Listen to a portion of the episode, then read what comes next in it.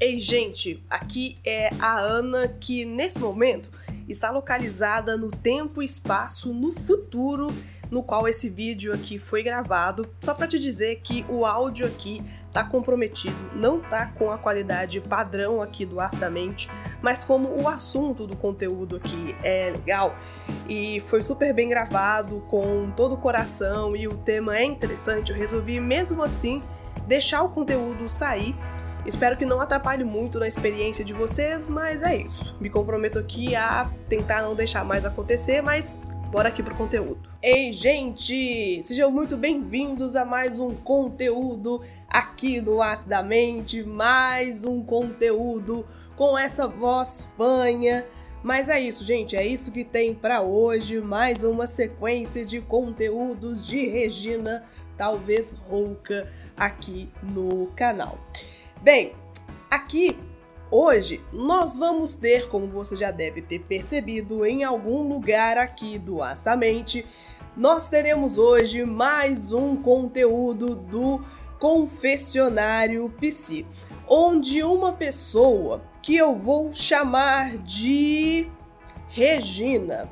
A Regina, nem sei se eu já inventei esse nome, a Regina me encaminhou o seu caso aqui por e-mail.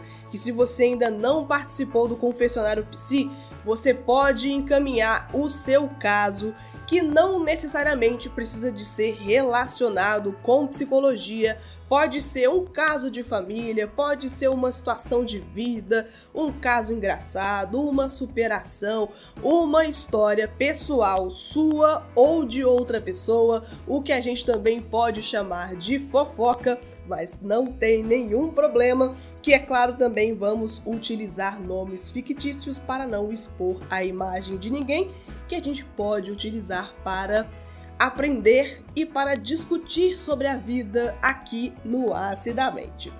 Bem, o caso é sobre uma sensação que a Regina conta de se sentir culpada por ter o que ela chama de problemas com mas e por e ela leva isso para terapia e parece que vira um BO.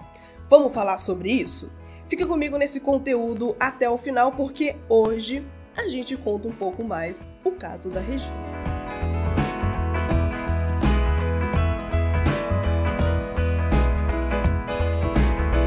E vou fazer aqui o meu melhor para narrar o caso da Regina, entre aspas, com essa voz que nós temos para hoje.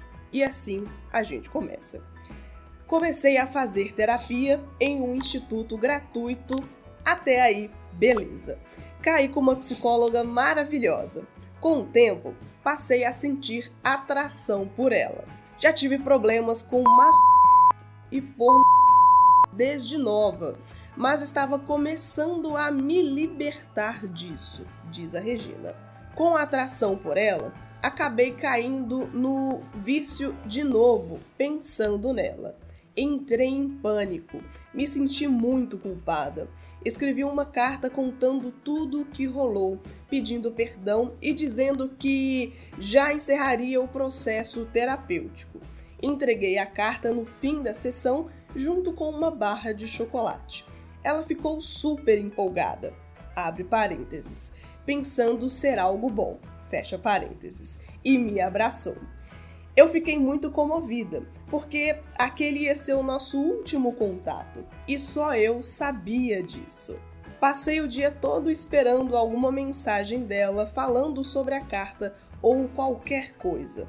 Passou o dia e logo de manhã percebi que ela tinha me bloqueado do Instagram. Entre parênteses, mesmo eu já tendo deixado de seguir ela, que tem a conta privada ou seja, eu não veria nada nem se quisesse. E o silêncio reina. Me arrependi de ter contado isso para ela, mas achei que podia confiar e quando pesquisei no Google, a maioria dos psicólogos diziam que se ocorresse algo do tipo, era só falar com eles que eles entenderiam e trabalhariam com isso. Não foi isso que aconteceu. Eu esperava pelo menos uma mensagem e ainda recebi o saldo negativo. Agora tô chorando amargamente porque eu realmente gostava dela, mas parece que era só eu mesmo. Sei que errei, mas pedi perdão mil vezes na carta. Me arrependo de ter falado. Essa é a história da Regina. Regina, aqui você comenta algumas coisas curiosas. Claro que eu não conheço o caso, não consigo olhar isso aqui como se fosse um atendimento. É claro, é só um estudo de caso, entre aspas, assim, se é que eu posso chamar assim com todo respeito. Não também que seja uma coisa desrespeitosa, mas você não me pediu aqui nenhuma sugestão, mas eu vou comentar. Não é um caso engraçado, como em alguns momentos vários aqui na história do confessionário se foi. Por isso que eu vou fazer esse comentário porque me doeu quando você chamou a sua condição de vício e problema. Eu não sei o que passa na sua vida, eu não sei o que isso interfere, como que isso interfere no seu dia a dia eu não sei também dados de você, por exemplo, qual é a sua idade, quais são as suas relações afetivas, é, quem é você na fila do pão. Eu realmente eu não sei nada, gente. Eu só recebi esse e-mail aqui. Então eu colocaria uma provocação para você sobre essa questão do vício, porque me parece que você colocou na carta e você nem deu oportunidade para sua psicóloga no momento conversar sobre isso, trabalhar em cima desse objeto, percebe? Você sentiu vergonha sobre essa questão e, gente, é, sentir desejo, masturbação, é, sentir o seu corpo, tocar o seu corpo, ter desejos sexuais, não é nenhum problema, sabe? O nosso corpo é um corpo de desejo, é um corpo que se manifesta em desejo. E nós não precisamos olhar para esse corpo que se manifesta em desejo com esse olhar punitivista, com esse olhar pecaminoso, como se fosse errado, como se fosse culposo. Você colocou aqui, é, sei que errei, mas pedir mil perdões. Você não precisa pedir perdão para ninguém. Se você sentiu desejo por ela, foi genuíno, você não comentou aqui que desrespeitou a pessoa em nenhum momento, você não comentou que assediou a pessoa, que stalkeou a pessoa, que seguiu ela em algum momento, que é, deu em cima dela, que insinuou alguma coisa, que foi desrespeitosa. Percebe que tem uma grande diferença entre você sentir um desejo e manifestar esse desejo com você mesma e conseguir ser desrespeitosa e errar a ponto de ter que pedir mil vezes perdão?